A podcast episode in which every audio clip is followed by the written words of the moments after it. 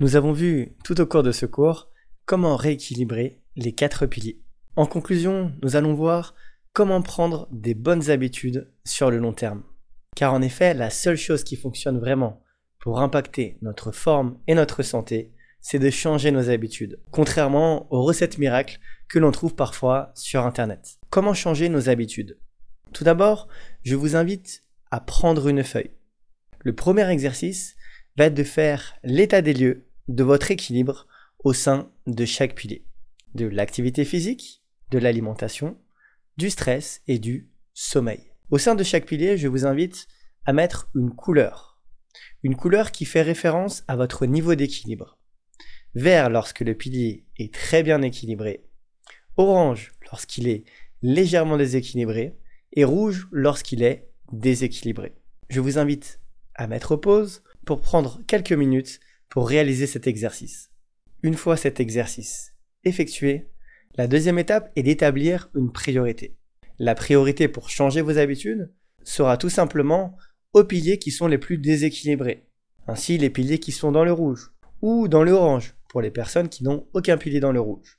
Ensuite, la troisième étape va être de vous fixer des objectifs généraux pour le long terme au sein de chacun des piliers. Par exemple, au niveau de l'alimentation, vous pouvez fixer l'objectif d'améliorer la qualité de votre alimentation. Vous pouvez également fixer l'objectif de diminuer les quantités, de manger plus lentement, en 20 minutes au moins. Au sein de l'activité physique, pour le long terme, vous pouvez fixer de marcher davantage en atteignant au moins 10 000 pas quotidiens, d'ajouter deux séances de renforcement musculaire par semaine. Pour la gestion du stress, vous pouvez par exemple fixer l'objectif de prendre un moment dans la journée pendant 10 minutes pour faire une pause afin de vous détendre. Et pour le sommeil, ça peut être par exemple un objectif d'augmenter la durée de votre sommeil d'au moins une heure par nuit ou d'améliorer la qualité de votre sommeil. Ensuite, je vous invite à fixer des objectifs plus précis sur le court terme. En effet, bien souvent, nous faisons des erreurs lorsque nous souhaitons changer nos habitudes. L'une des erreurs principales est de vouloir tout faire d'un coup, et ainsi de changer les habitudes sur plusieurs piliers à la fois.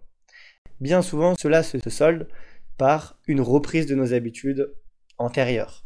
L'une des autres erreurs que nous faisons également fréquemment est de se fixer sur le court terme des objectifs trop ambitieux. Voilà pourquoi, dans cette partie, nous allons découper vos objectifs sur long terme en petits objectifs sur le court terme.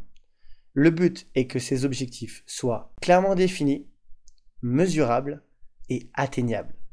Ainsi, par exemple, pour le sommeil, si votre objectif sur le long terme était de dormir une heure de plus par nuit. Voici comment définir un objectif efficace sur le court terme. Se coucher 20 minutes plus tôt.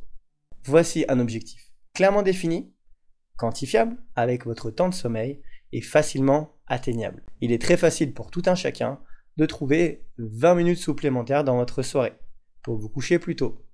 Néanmoins, parfois, si vous fixez des objectifs trop ambitieux, comme dormir deux heures de plus par nuit du jour au lendemain, en pratique, c'est difficile à mettre en place. Tandis que si vous coupez votre objectif sur long terme en plusieurs petits paliers, vous verrez, c'est bien souvent plus efficace et ça donne en plus plus de résultats. On pense parfois que faire au max, c'est faire au mieux.